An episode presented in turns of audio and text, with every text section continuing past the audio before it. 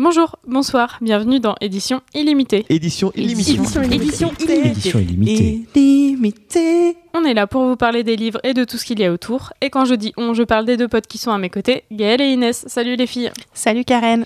Salut Karen. Aujourd'hui, on est là une fois de plus pour répondre à une de vos questions. Et celle de ce soir, c'est On m'a dit que la littérature donnait du plaisir. Est-ce que c'est à prendre au sens propre? Donc ce soir, on va parler de littérature érotique parce qu'il est vrai qu'il y a moyen de bien se faire plaisir en lisant des livres. Pas juste pour le plaisir des choses bien écrites. Du coup, on va commencer avec euh, une petite définition parce que, parce que l'érotisme, c'est pas de la pornographie. Bref, c'est une frontière assez mince. Du coup, Inès, est-ce que tu peux nous éclairer là-dessus? Oui, c'est compliqué un peu de les différencier. Je crois qu'il n'y a pas, pas vraiment de, de définition à proprement parler, euh, enfin de différence entre les deux, euh, parce que c'est un peu la même chose et c'est très subjectif de euh, ce que c'est la littérature érotique et ce que c'est la littérature pornographique. Bon, certains s'attachent à les distinguer parce que en littérature érotique, soi-disant, euh, c'est un peu plus suggéré, on sublime la sexualité, on est sur des mots bien plus. On va pas forcément dire bite et chatte. ouais, voilà. Bon, il y a souvent une romance, euh, une histoire de cœur. euh, Au final, c'est un un, peu peu euh, comme, comme l'analogie avec le cinéma où le cinéma érotique, ça va être plus d'histoire et on trucs plus sur les situations pour stimuler le, le désir sexuel. Alors que la pornographie, bon, ben, on sait un peu tous, on s'attend tout de suite à ce que c'est. C'est vachement plus dépouillé, direct. Il n'y a pas du tout de pudeur. Euh, la sexualité est vraiment exposée au premier plan et euh, au premier degré. Et euh, c'est vraiment le récit pur et simple de relations sexuelles. Bon, voilà. Le but, c'est de faire quoi avec la littérature pornographique? Faire jouer le lecteur, quoi. D'où l'expression des scènes chantilly. C'est les scènes qui sont censées faire jouer euh, bon, Oui. les messieurs, mais pas Ou que. alors on parle de lecture à une main aussi. voilà. Donc Ça- en fait, la distinction, elle pourrait se faire au degré de plaisir donné au lecteur. Oui, en fait, euh, voilà. Mais comme c'est subjectif. c'est très Bah voilà, subjectif. du coup, c'est ça. Il y en a qui ont besoin de toute une histoire d'amour euh, pour arriver à jouir et Ouais. d'autres que juste des scènes de cul euh, suffisent. hein. Puis après, il y en a d'autres qui ont des kinks un peu plus chelous et bon. c'est pas forcément classé là-dedans, mais c'est un autre sujet. Du coup, la littérature érotique, parce que c'est surtout ce dont on va parler, mais les deux sont com- complètement liés. à quand ça remonte, Karen Bah, au final, ça existe depuis très longtemps, évidemment, parce que, parce que les hommes, depuis qu'ils existent, euh, ils ont dû faire des trucs ensemble. Ah bon? Euh, on a des traces de littérature érotique, si je peux me permettre, de- depuis très longtemps. Pardon. Euh, en gros, euh, c'est du 7e au 3e siècle avant Jésus-Christ. Dans les histoires grecques, on avait déjà euh, des choses un peu érotiques. Il y avait les poèmes de, de la poète Sappho. Dans la mythologie, toujours un peu des histoires de, de sexe. C'est des Euh, traces qui sont restées longtemps. Quand oui, Eh ben, c'était bien ancré. Euh, au 1er et 2e siècle, on avait les poésies élégiaques euh, d'Ovide, on a eu les contes des mille et une nuits où pareil, il y avait des, des scènes, des scènes érotiques. En France, euh, les grands poètes, euh, ils, ont, ils sont essayés à ce genre-là aussi. Et il y a une anthologie qui a été faite par Jean-Jacques Pauvert qui s'appelle l'anthologie historique des lectures érotiques, qui retrace vraiment l'histoire quasi intégrale de la littérature érotique, ou du moins tout ce qu'on en a connaissance euh, aujourd'hui. Oui, parce que Jean-Jacques Pauvert, euh, grand nom de la littérature érotique, en fait. Ouais, c'est ça. Enfin, moi, si limite si on devait citer qu'un nom pour la littérature érotique en France, ce serait lui parce que c'est vraiment la grande figure de l'édition et de la librairie érotique. Et, euh, et vraiment, lui, il illustre bien ça parce qu'il a commencé en tant que libraire et ensuite il est devenu éditeur et euh, ben, notamment il a publié Sade et ça lui a valu pas mal d'années de procès. Il a, il a pas vécu à l'époque de Sade. Non, oui, il l'a republié plus tard. Il l'a republié plus tard, alors que Sade était complètement interdit. Et... C'était un vieux monsieur euh, Pauvert, mais pas, pas si vieux Pas- que ça. pas Et si vieux que ça, Finalement, c'est un de nos contemporains. Et, euh, et donc, ouais, je disais que, que l'édition et la librairie sont très liées parce que, évidemment, l'édition érotique, c'est difficile à publier et c'est difficile à vendre parce que, euh, parce que parfois ça heurte les bonnes mœurs.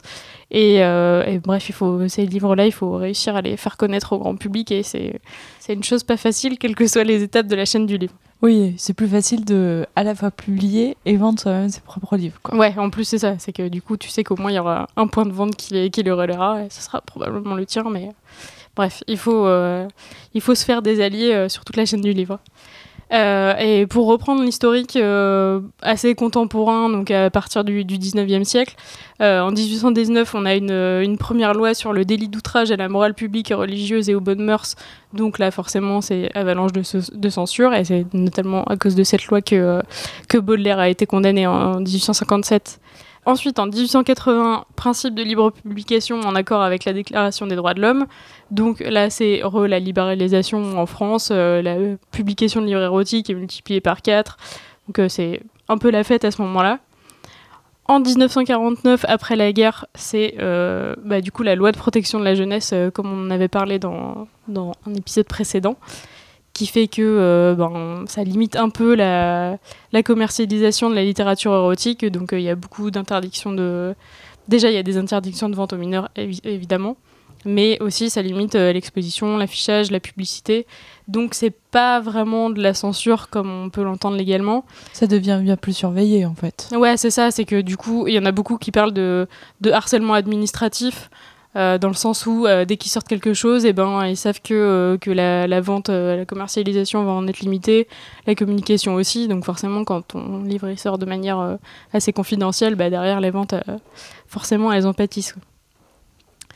mais du coup, c'est évidemment à cette période que, que Pauvert a attaqué pour sa publication de Sade. Mais il y a aussi plein de grands éditeurs euh, à ce moment-là qui sont très connus et qui, euh, qui subissent ça aussi. C'était le cas d'Eric Losfeld, euh, qui était déserteur engagé et qui a été auteur aussi de, de polar érotique avec plusieurs pseudos. Et aussi grand éditeur reconnu par Pauvert comme monstre sacré de l'édition. Il y a aussi assez connu Régine Desforges, qui est connue pour son, son roman, mais... La bicyclette bleue, ouais et, mais qui a été la première éditrice française euh, qui fonde des éditions L'Or du Temps. Et euh, le premier livre qu'elle publie, qui s'appelle Le Con d'Irène, euh, qui est plus connu sous le titre d'Irène, parce que oui, il ça, était ça sorti cache un peu plus le, le, contenu, qui serait écrit par Louis Aragon, a priori, et qui est saisi, saisi 48 heures après la mise en vente. Et après, par la suite, bah, il y a de multiples interdictions euh, avec des procès euh, euh, et plein d'autres choses, parce qu'en plus, manque de bol, bah, c'est une femme. Quoi. Ouais, et ça, les, les autres éditeurs de cette période-là, ils, ils, ils, le reconnaissent très bien eux-mêmes que, que elle, elle a morflé beaucoup plus qu'eux, parce que justement, c'était une femme et que c'était encore plus mal vu de publier de l'érotisme à ce moment-là. quoi. Oui, puis la bicyclette bleue, c'était aussi à l'origine des premiers émois pour euh, certaines lectrices. Hein. Ouais. Ça, je pense à mes collègues qui m'en ont parlé. Quand je parle de littérature érotique, pense à la bicyclette bleue pour le coup. Et c'est quand même fou qu'on ait dû attendre les années 60 pour que, ne serait-ce que pour une femme soit éditrice. C'est plutôt cool qu'elle ait pu euh, s'exercer dans la littérature érotique et qu'elle fasse sa place dès le début. Quoi. Et pour citer un autre nom, il y avait aussi Claude Chou. Pardon, rien que de le dire, ça me fait rire. Parce que ça s'écrit vraiment comme Choupi sans le pi à la fin. Exactement. Euh, donc il y avait les éditions du même nom, qui étaient créateurs du Cercle de livres précieux. Et puis euh, voilà. Ça veut tout dire, quoi. ouais. Alors après, c'est aussi parce que, euh, parce qu'à ce moment-là, il y avait aussi une volonté de de faire de la littérature érotique, pas, que du roman de gare, euh, genre du, poche un peu, euh, un peu de mauvaise qualité. Le but c'était aussi de, légitimer la, littérature érotique en en faisant des beaux livres sur du beau papier avec des belles couvertures, du beau graphisme et tout ça. Et, euh, et, donc pour revenir à la, censure, il y a quand même euh, depuis, depuis que la littérature érotique existe et qu'elle et qu'elle doit faire face à la loi, il y a eu plusieurs moyens de, contourner la censure. Donc les premiers, c'est évidemment euh, les pseudos ou l'anonymat. Donc euh, quand on parlait du comte d'Irène qui est attribué à Louis Aragon, ben, c'est parce que, parce que voilà, il s'est pas affiché euh, clairement comme auteur et, et, du coup Eric Losfeld c'est pareil, il écrivait sous plusieurs pseudos. Euh, les autres rues, c'est un titre différent d'une édition à l'autre. Donc, euh, en gros, on fait sortir le livre, il se fait interdire, on le réédite sous un autre titre, et comme ça, les, euh, acteurs de la censure mettent un peu plus de temps à se rendre compte que le livre est ma malgré tout ressorti. Un autre truc un peu assez malin, c'est de mettre une date de publication antérieure à la réalité. Parce qu'en gros, un livre qui vient juste d'être publié, et ben on sait qu'il est en grosse pile chez le distributeur ou, qu'on va pouvoir euh, retrouver toute la, masse de quantité de publiés du livre euh, à un endroit. Sauf que si, a priori, il a été publié depuis un an, eh ben, il est dans, plein de librairies en France et euh, ça va être plus compliqué de, courir après tous les exemplaires. Donc, ça décourage un peu les censeurs. Et enfin, un autre truc encore un peu plus malin, fin des années 60, euh, Jérôme Lindon, le fondateur des éditions de Mini, dont on a également pas mal parlé. Il était assez pote avec Pauvert, Losfeld et, et, d'autres gens de l'édition érotique, et ils disent euh, on en a marre vraiment de, de se prendre plein de censures systématiquement. Et, euh, on sait plus trop quoi faire. Donc, euh, donc moi, Jérôme Lindon, je vais infiltrer la commission de surveillance et contrôle des publications à la jeunesse. Et du coup, ça lui permet d'une part d'influencer des décisions et d'indiquer à ses potes comment faire. En gros, c'est lui qui leur disait bon, ce que tu viens d'éditer, là, tu le refais sous un autre titre ou une autre édition, et hop, ça passera et ça sera nickel, quoi. Donc, euh, donc Jérôme Lindon, encore euh, cœur, cœur, cœur. Ouais, c'est un chouette jeu de cache-cache tout ça. hein. Ouais, ouais, ouais, en gros, c'est de la ruse juste pour euh, détourner les, les lois euh, un peu trop pudiques. Donc euh, voilà, là on a Jérôme Lindon, c'est euh, fin des années 60, et euh, années 70, c'est encore une nouvelle euh, période pour l'érotisme. Oui, parce que 1968 est passé par là. Évidemment, du coup, euh, grosse influence sur les mœurs. Euh, en plus, il y a eu un changement de gouvernement. Mais c'est bien pour la libération des mœurs, mais, euh, mais pour le livre, c'est un peu plus compliqué parce que c'est la montée en puissance du porno en vidéo. Donc, euh, donc le livre se porte un petit peu plus mal. Et, euh, et c'est particulièrement à ce moment-là qu'on va essayer de, remettre en lumière les vieux textes, des, des beaux ouvrages, la bibliophilie, des publications soignées, etc. Donc, oui, ouais. parce que peut-être qu'il faudra ajouter des illustrations là pour que ce soit un peu plus intéressant que que le texte, quoi. Ouais, ouais, puis il faut pas que ce soit juste le, le bouquin que t'achètes à la gare vite fait, il faut que ce soit un truc qui donne envie aux gens, et qui a un vrai patrimoine littéraire derrière. Enfin bref, tout, tout ce travail-là derrière la littérature érotique. Et tu as parlé de Régine Desforges comme première éditrice, mais c'est quoi la place de la femme dans la littérature érotique justement? Ben voilà, j'ai parlé que de, que de Régine Desforges et, de Sappho euh, vite fait, mais bon, euh, il y a quand même quelques siècles d'écart entre ces deux femmes. Et, euh, et ben en gros, voilà, la place des femmes, elle est restée très très très minime, euh, d'une part parce que d'une part parce que c'était mal vu pour une femme, d'une autre parce que n'avaient pas le elles n'étaient pas assez reconnues en tant que en tant qu'autrice, euh, en tant qu'éditrice, c'est encore plus compliqué. Enfin, de toute manière, est assez. euh, c'est pas propre à la littérature érotique. Oui, voilà. C'est-à-dire que la place des femmes femmes dans l'art globalement. dans, dans dans la l'art et dans le travail euh, en tant que représentant était moins moins important, quoi. Ouais, exactement. Et du coup, du coup, les femmes qu'on peut citer, donc il y a eu Sappho, il y a eu Louise Labbé, Marguerite de Navarre. Mais en gros, il a fallu attendre euh, Histoire d'eau euh, en 54 euh, pour, que, pour que vraiment on ait une femme autrice de, littérature érotique.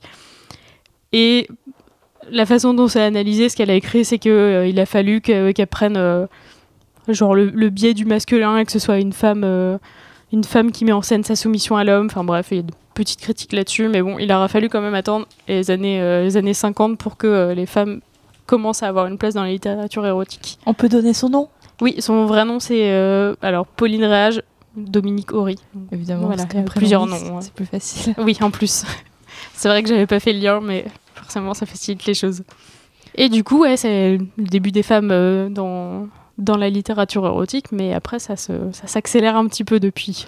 Oui, depuis peu de temps. Alors, il y a eu. euh, je vais, on, va, on va surtout parler du phénomène de, des 50 nuances de Grey, mais euh, parce que ça a été un, quelque chose d'assez dingue dans, dans l'édition, de façon générale, et dans l'édition érotique, même si je suis pas sûre que ce soit très accepté dans le milieu. Mais avant ça, il y a eu quand même quelques gros succès. Donc, il y a eu Baise-moi de Virginie Despentes, qui est quand même euh, assez. euh, assez reconnu. Euh, Il y a eu La vie sexuelle de Catherine M de Catherine Millet qui a fait un scandale à sa parution et qui s'est vendu quand même à 2 millions et demi d'exemplaires, Ah, c'est ouf. ce qui est en fait énorme. On se rend pas compte, mais c'est c'est dingue. Ouais, on, a déjà on a cité quelques chiffres de vente dans d'autres épisodes et vraiment c'est 2 hyper millions, rare, même si pour un livre de, de littérature, ça n'arrive euh, Et surtout, du coup, dans un genre qui est euh, un peu plus confidentiel, entre Exactement. guillemets. Quoi. Et donc après euh, est arrivé euh, 51 degrés, donc de l'autrice britannique euh, E.L. James, euh, qui a été lue par 100 millions de lecteurs dans le monde depuis sa parution en 2012. Et en plus, il y a eu l'adaptation au cinéma en 2015. Monument du cinéma. Monument de littérature, j'ai envie de dire aussi. Ouais. Mais euh, voilà, c'est en tout cas c'est une des premières fois où on a vu autant de personnes, surtout des femmes, lire de la littérature érotique sans se cacher. Sans se cacher, sans entre se cacher guillemets. entre guillemets. Mais n'empêche que le roman était en pile dans les librairies. Ouais. Euh, Il y a eu énormément euh, de d'articles autour du phénomène. De... Enfin, ça a été très médiatisé. Oui, de toute façon, ça, ça, c'est un phénomène. Donc déjà, ça- le bouche à oreille a très bien fonctionné.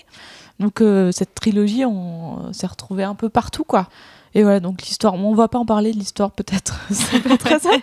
Oh, bah, c'est vite résumé, hein, parce que vraiment, moi, j'ai vu, j'ai vu un film et demi qui. Du coup, j'ai Ah, vu à peu près mal, les trois films. Un film et demi Ouais. quand même. Ah, Ouais, J'admire Karen. Si vous voulez mon avis, j'en ai parlé dans un autre podcast qui s'appelle Parlons Péloche sur les films de romance. Et euh, bon, je vais pas m'étendre ici, mais du coup, c'est pas trop ma cam. Mais, euh, mais globalement, sur trois films, il se passe pas grand chose. Donc j'imagine que sur trois livres, c'est pas fou non plus. Non, parce que le livre est quand même décrit comme un du mommy porn. qui est quand même horrible parce que c'est vraiment du porno pour les mamans et c'est juste euh, voilà donc ça ça en dit un long peu, sur euh, l'image qu'on a des mamans, déjà. C'est terrible c'est terrible l'image de la femme là-dedans est quand même assez terrible hein. bon en tout cas tout ça euh, c'est né sur le web et ça s'est vendu euh, en fait en version numérique au début puis ça a fait le buzz et puis c'est arrivé en librairie ça a été vendu partout dans le monde et euh, ça a bénéficié d'un espèce d'effet de je le lis parce que tout le monde le lit ce qui marche Oui, bah, comme oui, pas mal de bouquins. assez hein. régulièrement quand même. Euh, alors que c'est pas forcément des bons livres, mais voilà. Et puis après, euh, il y a un psychologue et sexologue, euh, Pascal de Sutter, qui, qui dit que c'est arrivé au bon moment parce que nos sociétés étaient vers un retour vers le puritanisme et que ça lui, c'était un côté un peu transgressif. Bon. Euh, voilà quoi. Alors que c'est pas si transgressif que ça, parce que quand même, quand même, Anastasia non, Steele, elle se fait, euh, c'est une relation un peu abusive, euh, du sadomasochisme un peu nul et pas, pas selon les vrais Oui, codes la du femme est SM. plus ou enfin. moins en soumission. euh, Ouais, ouais, clairement. Et puis, euh, Clairement, elle est pas vraiment en position de pouvoir, quoi. Pas- Bah, moi, en ayant vu le film, je me souviens juste de la scène où il l'interdit d'aller boire des verres avec ses copines quand même. Ouais, il y en a plusieurs. Il y a un moment, elle prend un café avec un de ses collègues, il est pas content non plus. Après, elle devient patronne de la boîte d'édition grâce à lui, mais il l'empêche de travailler parce qu'il veut qu'elle soit avec lui. Donc bon, c'est pas fou quand même. bah Alors après, d'ailleurs, très mauvaise image de l'édition là-dedans, parce qu'il y a un moment où elle, elle arrive en disant Hum, euh, le texte est pas très bien là-dedans, donc tu m'augmenteras le corps de la typographie d'un point. Alors que on sait tous que si on fait ça, ça faut faire tous les recalculs de papier parce que forcément il faudra plus de papier pour faire le livre et ça n'a aucun sens. Je suis pas sûre que tout le monde l'ait remarqué, mais euh, Non, mais alors moi ça m'a extrêmement choqué. Je me suis dit c'est une très mauvaise éditrice. Elle a rien à faire là. Enfin bon, tout ça euh, n'empêche. elle a même pas retenu les scènes de cul. Parce que vraiment c'était pas marquant. Si vous voulez regarder du cul ou lire du cul, ce sera pas ce qu'on vous recommande déjà. Mais bref, vas-y, reprenez. Et Pardon. Ça a été comme une révolution parce que, en fait, c'était la première fois qu'il y avait autant de femmes qui lisaient de la littérature érotique, alors que les hommes non. Alors, ce qui est fou, parce que le contenu n'est pas très en faveur de la femme, mais, euh, mais ça a un peu changé les choses parce que jusqu'à présent, tout ce qui était un peu érotique et porno, parce que bon, on est un peu entre les deux, euh, tout ce qui était livres, films, magazines, était destiné uniquement aux hommes, quoi. Oui, parce qu'elle en a une trilogie euh, du point de vue d'Anastasia, l'héroïne, mais elle en a fait ensuite une seconde trilogie où on a le point de vue de lui. Ah, ça Oui. être passionnant. Je savais que vous le saviez pas, ça. Ah oui. Bon, en tout cas, ça a eu des conséquences assez rigolotes, tout ça. C'est-à-dire que les ventes de boules de geisha se sont multipliées par deux entre fin 2011 et fin 2012 dans les Love Store Passage du Désir, qui sont des boutiques euh, C'est un, sex shop ouais, dans le marais. Et qui, qui montraient un peu que dans les deux mois qui ont suivi la sortie du livre, ils ont vu une hausse globale des ventes de 30%. Bah écoute, si ça profite au commerce, au moins. Essentiellement des fouets, des cravaches, des boules de geisha et les rubans de bondage qui ont le mieux marché. Voilà, c'est assez rigolo. Bon, ils ont dit que c'était pas non plus que tous les Français s'étaient convertis au. au, euh, Toute la France est devenue SM, C'est le ça. monde entier. mais qu'en tout cas, ils voulaient des choses qui, pour s'équiper un peu, mais qui- qu'on puisse garder et cacher sous le lit, quoi. Ça a eu la même conséquence quand le film est passé sur TF1, où euh, le lendemain, les, les, ventes, les ventes de cravaches chez Decathlon ont augmenté. Chez Decathlon, hein, ouais, pas, chez pas au Decathlon passage du précisément. désir. chez Decathlon, ça veut dire que Bah vraiment oui. on a touché toute la France là. Non, mais comme quoi, euh, ça a dû plaire à des gens. Ah oui, oui, mais ça, euh, de toute façon, je. Mais c'est parce qu'ils ne euh, connaissent pas le reste de la littérature érotique. quoi. Oui, je pense qu'il vaut mieux le lire en VO aussi, peut-être. c'est sûrement mieux écrit. on, on verra ça après au niveau de la qualité littéraire de- des choses. Non, mais euh, après on Bon. se moque de tout ça, mais au moins oui, ça a Mais eu tout un ça intérêt. a eu quoi. un impact euh, égal. Bah, depuis, il n'y a pas eu de succès euh, aussi ouf que 50 nuances degrés, mais il y a eu euh, quelques autrices, bah oui, parce que maintenant, c'est les autrices qui prennent le pouvoir, qui ont bien fonctionné. Ça, on Euh, peut pas s'en plaindre. Ouais, c'est ça. Il y a eu euh, Sylvia Day avec euh, Regarde-moi, enlace-moi, voilà. Il y a eu Christina Loren avec les Beautiful Basta, Beautiful Beach, Beautiful Stranger. Ah, c'est Martine. C'est exactement la même chose. Mais surtout, il y a des gens qui viennent te demander euh, ce genre de Martine Ah oui. SM, Oui, oui. Martine Domina. Ça a été beaucoup plus demandé euh, suite à- au succès de 50 nuances degrés, ça c'est sûr. Et quand même, un gros succès, ben, on en a déjà parlé, c'était euh, After de Anatode, quand on a parlé de Wattpad, la plateforme numérique, euh, voilà, de- plateforme d'édition numérique. Oui, dont, qui va être adapté au cinéma aussi, parce que euh, Oui. gros succès. Exactement. Mais là, euh, en plus, on qu'on vient de toucher, on avait déjà un lectorat féminin, mais là, on a touché un autre public avec euh, After, parce qu'on touche les adolescentes maintenant, sur la littérature érotique. Alors, ça donne des petits quiproquos en librairie quand même, quand ils vont, en- les parents vont en rayon jeunesse chercher After pour leur fille, et qu'on leur dit à voix haute Ah oui, vous avez trouvé ça au rayon érotique Et alors, il y a des parents qui refusent de l'acheter du coup. Et oui, vos enfants se masturbent. Voilà. Et il y en a qui l'achètent quand même, alors. euh, c'est assez- mitigé les réactions. C'est pas plus mal, ouais, parce qu'il faut bien des supports. Et, Ouais. euh, et avec ces littératures-là, maintenant, on parle plus vraiment de littérature érotique, on parle de new romance, nouvelle romance. C'est plus classe. Ouais, mais en gros, c'est la littérature érotique, mais grand public et pas très bien écrite. Voilà, Ça, c'est une appréciation c'est personnelle. mais- exactement ça. Non, puis c'est aussi l'idée de, de, de romans euh, d'amour, mais euh, un peu plus osés et euh, avec des femmes un peu plus. Oui, on reste un toujours sur, sur une base homme dominant, femme dominée, de toute façon, c'est ce qui fonctionne. Ouais, on essaie de nous vendre un peu l'inverse, mais c'est rarement vraiment ça, quoi. Alors, on a des éditeurs qui s'investissent à fond sur ce secteur. Il y a celui qui fonctionne le mieux, c'est euh, Hugo et compagnie, ben, celui qui a édité After, justement, qui fait des tirages, euh, mais c'est des tirages qui sont vraiment énormes pour avoir une présence vraiment massive en librairie. Pour quand on rentre, on voit que ça. Euh, ça a été le cas, par exemple, de Calendar Girl. C'est parce qu'il y y en avait 12 et il y en avait un par mois. Voilà. Histoire de, de- de bien sortir beaucoup de livres qui parlent du même sujet, quoi. ouais, exactement. Et ben, c'était les fameuses euh, bibliothèques en carton que j'ai chez moi. Voilà. Ah, ça a au moins servi bien. à ça. Présence massive en magasin, mais surtout des bibliothèques chez moi. Et ils ont aussi un budget ben, énorme euh, niveau marketing, puisqu'on va avoir des pubs euh, dans le métro, on va avoir des pubs même au cinéma. Enfin, c'est vraiment une présence C'est partout. le genre de pub qui coûte le plus cher, donc. euh, Bah, en même temps, t'as 12 livres, 12 tomes à vendre, euh, il faut y aller, quoi. Est-ce qu'ils en ont fait un calendrier au moins ou, euh, Non, il n'y avait pas de C'était calendrier. le goodies le plus simple à faire, C'est dommage. Raté. T'aurais dû bosser pour eux. Et on a aussi d'autres euh, éditeurs qui sont présents euh, dans le domaine. Il y a Marabout qui a lancé sa collection euh, Red Velvet. Il y a Milady aussi qui est assez présent, mais eux en plus ils ont font pas mal de ces sagas justement plutôt fantastiques, mais Avec qui, des qui vampires, mélangent, voilà, qui mélangent érotique et fantastique, c'est ça.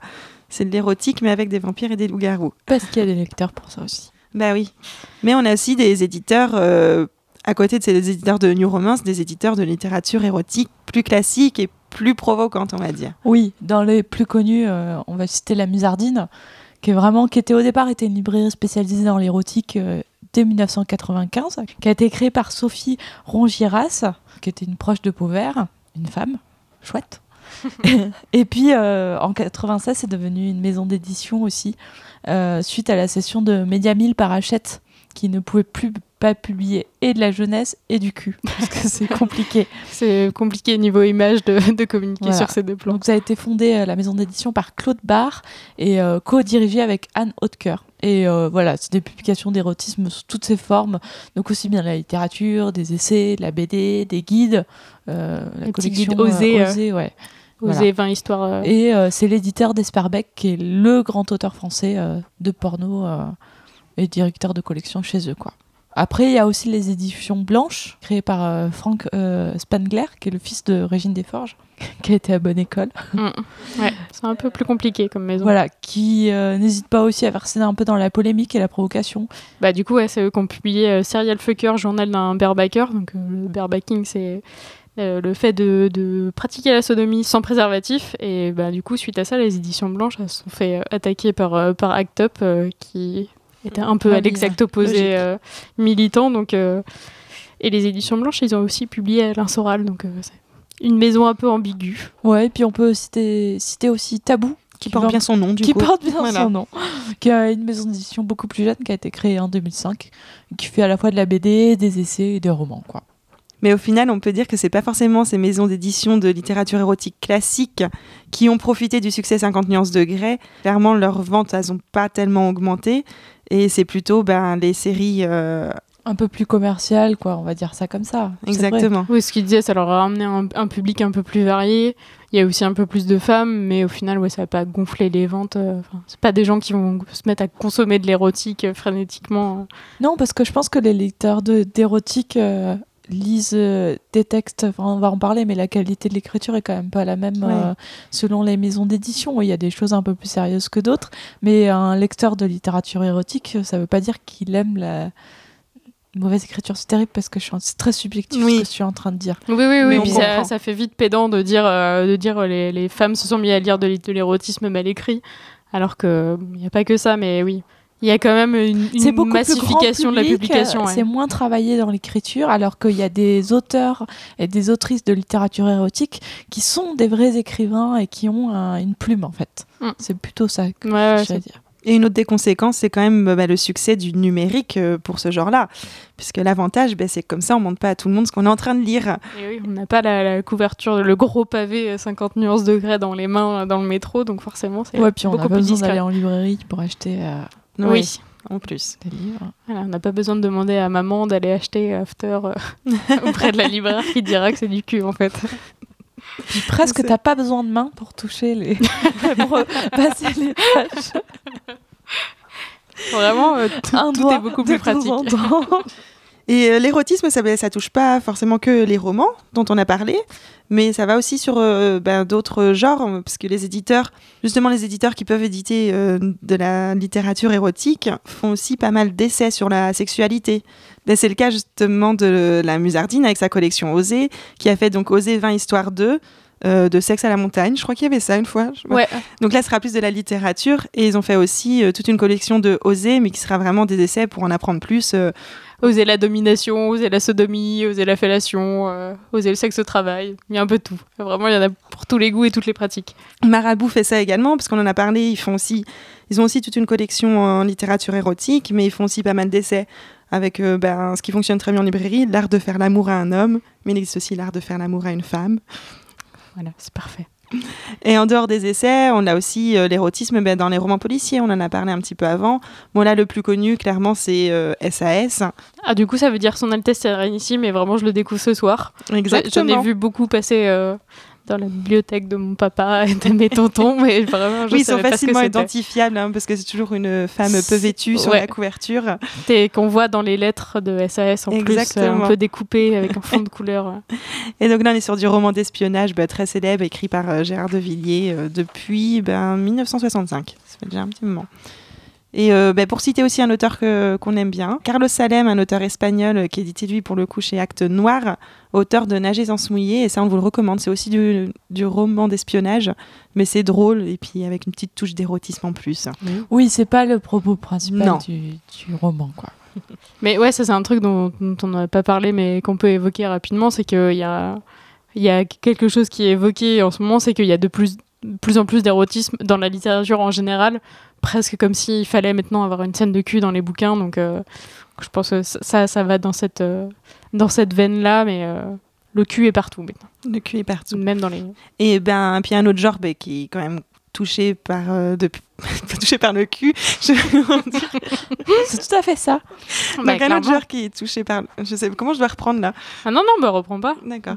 Un autre genre qui est donc touché par le cul, ben, c'est la BD érotique, mais ça, c'est un succès aussi énorme. Bon, là, on va pas rentrer trop dans les détails parce qu'il y aura énormément à dire, mais euh, on va dire ça a eu un réel, euh, un réel succès dans les années 60. Euh, On peut citer Barbarella de Jean-Claude Forest. Puis un des auteurs très connus, ben, il a Manara. Toutes ces choses qui sont rangées en haut de rayon euh, dans les, dans les rayons BD. Ah, tout en bas, pour le coup. Nous, alors, Ah. euh, il se trouve qu'en Mais magasin, on fait tout à C'est l'inverse. accessible par les enfants. Oui, tout alors en tout, tout ce qui est littérature érotique est accessible pour les enfants. Voilà. Alors, si vous êtes un enfant et que vous voulez, vous voulez acheter des BD de cul, vous pouvez aller à la Fnac. Même le rayon sexualité, on le met tout en bas du panneau Bah, c'est maternité. pratique. Ben voilà. Bon, bah, ok, au moins c'est accessible à tous. Et, euh, et oui, dans la BD aussi, on peut citer aussi le, le manga parce que euh, le hentai aussi qui a son succès. Et Si vous mais voulez là, vous faire c'est traverser par des poulpes Voilà, et des racines d'arbres. c'est tout de suite plus chelou, on va dire. voilà, c'est pour euh, les gens qui ont des, des, des kinks un peu plus. euh, un peu plus ouverts, on va dire. Bref, il y a un peu de tout, c'est rigolo. Mais j'ai pas parlé de mon petit coup de cœur en BD, c'était L'herbier sauvage parce qu'ils viennent de sortir le tome 2. Donc une BD de Ouais. Fabien Vellman chez Qui est une Noctambule. BD, mais pas une BD. Oui, c'est trouve que ça. c'est un, un peu entre les deux, parce qu'on est sur des textes et des récits euh, rapportés par Fabien Vellman, Mm, sur des, qui a parlé avec des gens qui leur ont raconté leur vie sexuelle. c'est ça. Et c'est illustré par. euh, le premier, c'était Chloé Cruchaudet. Et là, ça a changé. Ouais.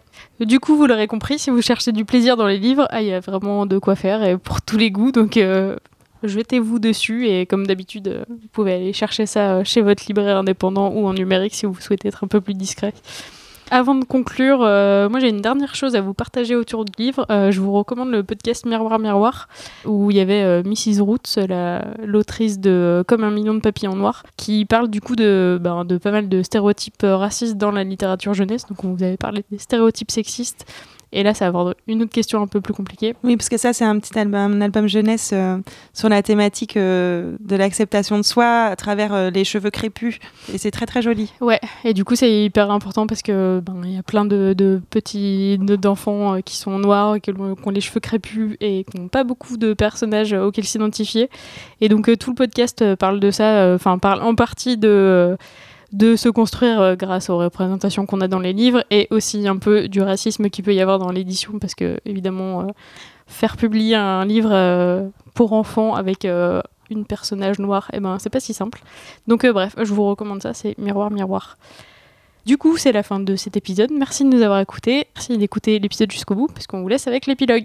À la prochaine. Ciao. Salut Alors, mon souvenir le plus marquant lié à la lecture, c'est un livre euh, qui s'intitule Les Vierges du Paradis de Barbara Wood.